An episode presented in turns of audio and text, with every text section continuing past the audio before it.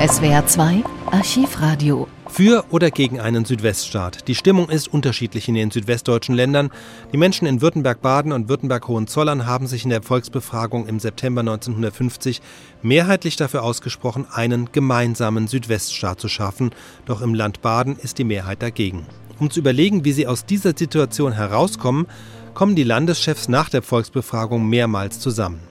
Bei diesen Treffen spielt ein Kuriosum des damals noch jungen deutschen Grundgesetzes eine Rolle, denn ins Grundgesetz wurde extra ein Artikel für den Südwesten aufgenommen. In diesem Artikel 118 heißt es übrigens bis heute, Zitat, die Neugliederung, in dem die Länder Baden, Württemberg-Baden und Württemberg-Hohenzollern umfassenden Gebiete kann durch Vereinbarung der beteiligten Länder erfolgen. Zitat Ende. Sprich, sie könnten sich auf einen gemeinsamen Staat einigen können sie aber nicht, weil sie sich nicht einig sind.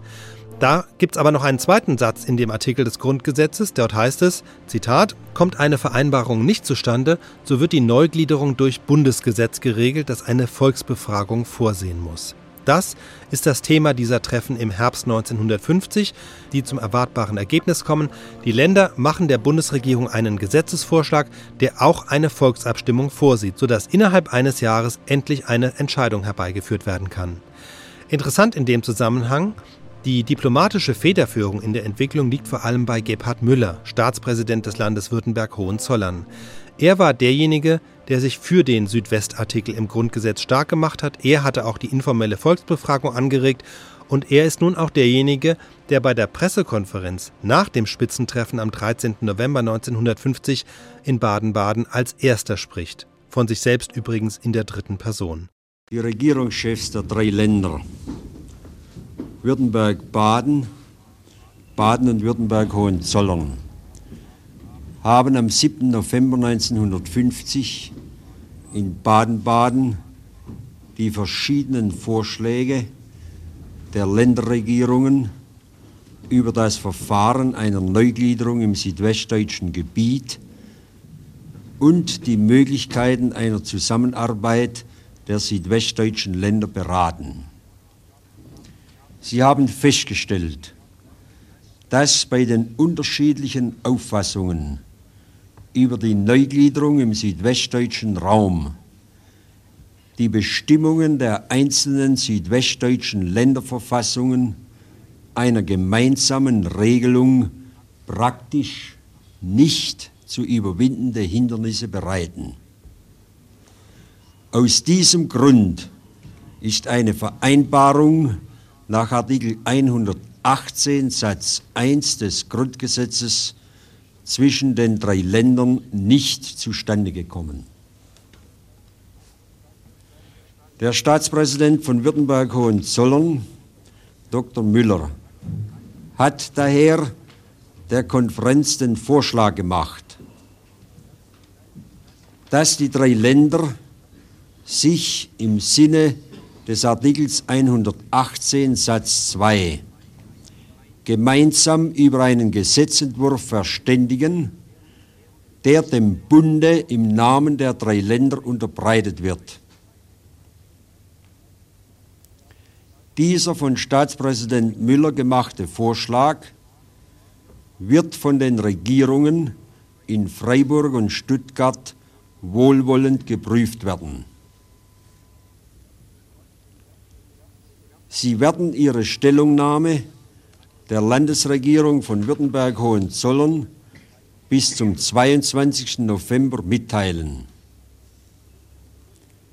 Wird eine prinzipielle Zustimmung erfolgen, so soll nach endgültiger Redigierung des Vorschlages dieser im gegenseitigen Einvernehmen der drei Länder dem Bunde bis spätestens 15. Dezember 1950 unterbreitet werden. Wir sind heute zu der Überzeugung gelangt, dass eine Vereinbarung der drei Länder über die Neugestaltung im südwestdeutschen Traum nach Artikel 118 des Grundgesetzes im Hinblick auf die verschiedenartigen Auffassungen über die Neugliederung das Ergebnis der Volksbefragung und die verfassungsmäßigen Schwierigkeiten in den einzelnen Ländern nicht möglich ist. Ich habe daher den, äh, meinen Kollegen den Vorschlag unterbreitet, dass trotz Scheitern seiner derartigen Vereinbarung die drei Regierungen dem Bunde einen gemeinsamen Gesetzesvorschlag im Sinn des Artikels 118 Satz 2 des Grundgesetzes unterbreiten. Ich werde meinen Kollegen in äh, Stuttgart und Freiburg unverzüglich einen detaillierten Vorschlag darüber unterbreiten. Dieser Vorschlag gilt grundsätzlich als angenommen, wenn die äh, Zustimmung der beiden anderen Regierungen sich auf folgende Punkte erstreckt. Erstens. Bei der Volksabstimmung sind zwei Fragen zu stellen. Dabei bleibt offen, ob die sogenannte Eventual- oder Alternativfrage gestellt wird. Zweitens, die Auswertung des Ergebnisses erfolgt durch Durchzählung in den alten Ländern. Drittens, für das Ergebnis ist entscheidend die Mehrheit der Abstimmenden, nicht der Abstimmungsberechtigten. Wird zu diesen Punkten die grundsätzliche Zustimmung aller drei Regierungen bis 22. November 1950 erteilt, so wird die Staatsregierung in Tübingen, soweit das noch erforderlich ist, den bereits bei der Konferenz in Wildbad bestellten Sachverständigenausschuss zur Redaktion des dem Bund vorzuschlagenden Gesetzentwurfs unverzüglich einberufen. Der Vorschlag, den die Staatsregierung in Tübingen gemacht hat, sieht vor, dass in einer durch Bundesgesetz angeordneten Volksabstimmung zwei Fragen über die Bildung des Südweststaates oder die Wiederherstellung der alten Länder gestellt werden. Wie ich bereits gesagt habe, werden zur Ermittlung der Mehrheit die abgegebenen Stimmen in den beiden alten Ländern durchgezählt. Weiterhin sieht der Vorschlag von Tübingen Folgendes vor. Stimmt die Mehrheit der Abstimmenden für den Südweststaat, so soll in diesem durch die drei Landtage eine verfassunggebende Versammlung gewählt werden. Werden die alten Länder wiederhergestellt, so soll sowohl für Württemberg wie für Baden eine verfassunggebende Versammlung durch die Landtage von Württemberg, Hohenzollern und Baden einerseits und durch die Abgeordneten Nordwürttembergs bzw. Nordbadens im Württemberg-Badischen Landtag und zwar nach dem Prinzip des Verhältniswahlrechts gewählt werden. Die verfassunggebende Landesversammlung bzw. bei Wiederherstellung der alten Länder die beiden verfassunggebenden Versammlungen sollen das Recht zur Bildung einer provisorischen Regierung erhalten sowie das Recht zum Erlass einer provisorischen Verfassung und sollen gleichzeitig als erster Landtag des neu gebildeten Landes bzw. der neu gebildeten Länder fungieren. Meine Damen und Herren, Sie haben aus den Erklärungen meines Herrn Kollegen Dr. Müller gehört, dass unsere Einigkeit zunächst darin besteht, dass wir nicht einig geworden sind weil wir nicht einig werden konnten bezüglich der Fragen, die uns bewegen.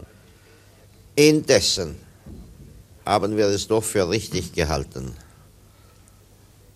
dem Bund irgendwie eine Hilfsstellung zu geben, dadurch, dass wir wenigstens das festlegen in einem Gesetzentwurf, worüber wir einig werden können. Dabei ist es für uns ganz besonders bedeutsam, dass dieser Gesetzentwurf nicht nur eine weitere Volksabstimmung äh, vorsieht, die ja aufgrund des Bundes äh, zu erlassenden Bundesgesetzes sowieso notwendig wird, sondern dass mit dieser Volksabstimmung gleichzeitig auch eine ganze Reihe von anderen Fragen durch das Volk selbst entschieden werden, die unmittelbar vor uns liegen. Also die Frage, wie die verfassunggebende Versammlung, sei es für den Südweststaat, sei es für unser altes Land Baden, aussehen soll. Auch dass mit dieser Volksabstimmung dann gleichzeitig verbunden sein soll, gewissermaßen die Wahl des neuen Landtags. Denn Stuttgart, Württemberg-Baden, jetzt am 19. November wählt, während wir im Mai den neuen Landtag zu wählen hätten.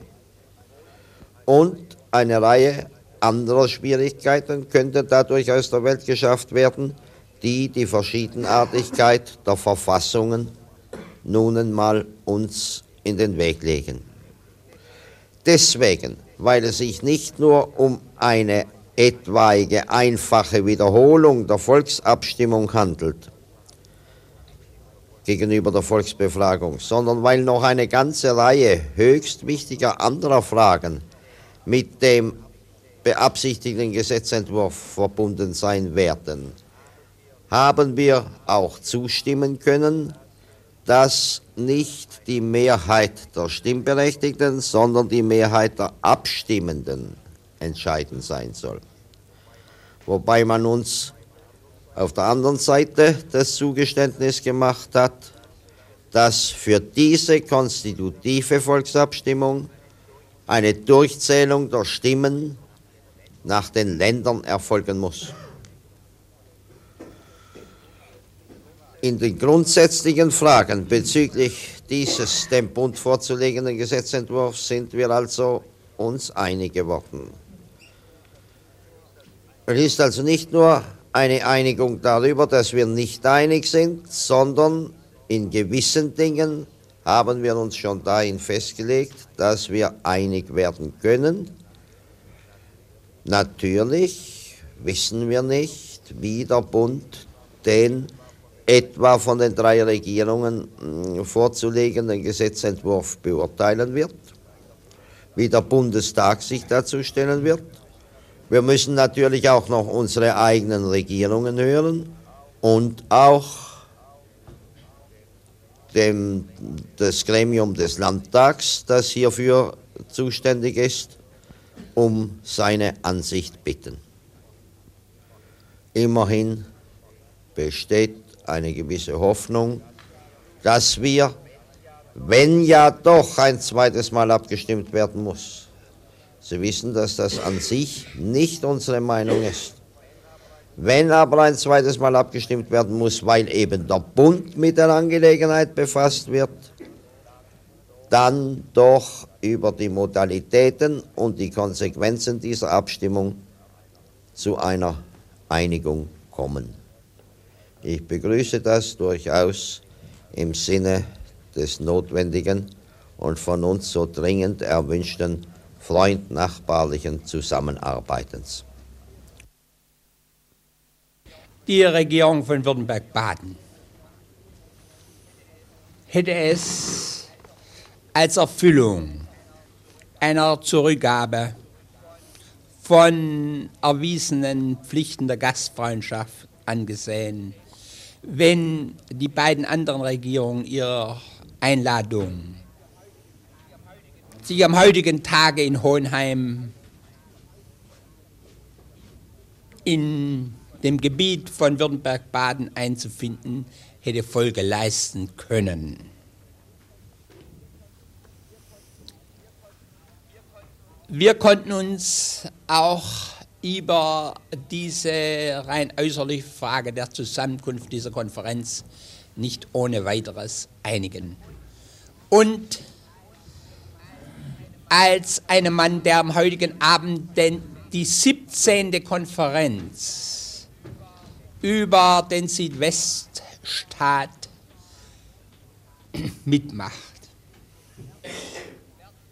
werden Sie es zugeben, dass es eine weitere Enttäuschung über die Entwicklung im südwestdeutschen Raum bedeutet, dass wir uns nicht einmal im Grunde genommen über den Sitz dieser Konferenz und über den Ort einigen konnten.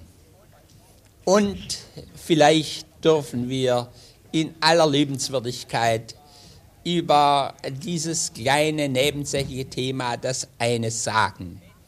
Wenn drei Partner sich finden wollen, sich irgendwo treffen wollen, dann müssen sie natürlich zunächst darüber einig sein, wo sie sich treffen wollen. Und wenn Liebende sich nicht einmal über den Ort des Platzes der auszutauschenden Liebe treffen wollen, so werden sich auch über die weiteren, meist nicht so ideellen Dinge eines solchen Bundes treffen können. Aber wir haben auf Hohenheim nicht bestanden. Und wie wir gehört haben, dass Herr Staatspräsident Wohleb in der ihm eigenen, stets liebenswürdigen Art Baden-Baden vorgeschlagen haben, sind bei uns alle Bedenken gefallen.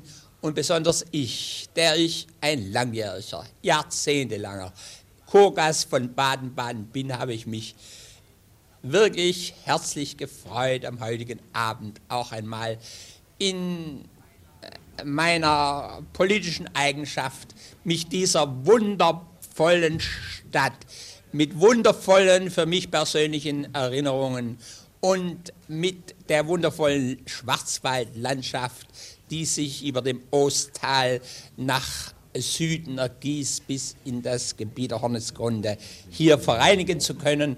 Und in diesem Sinne, glaube ich, müssten wir überhaupt die Dinge mehr verstehen. Und, und er hat unserem sehr verehrten Freunde, Herrn Staatspräsident Dr. Müller, die Möglichkeit gegeben, dass er diese zweifellos vorhandene Kluft überbrückt und wir können nur hoffen.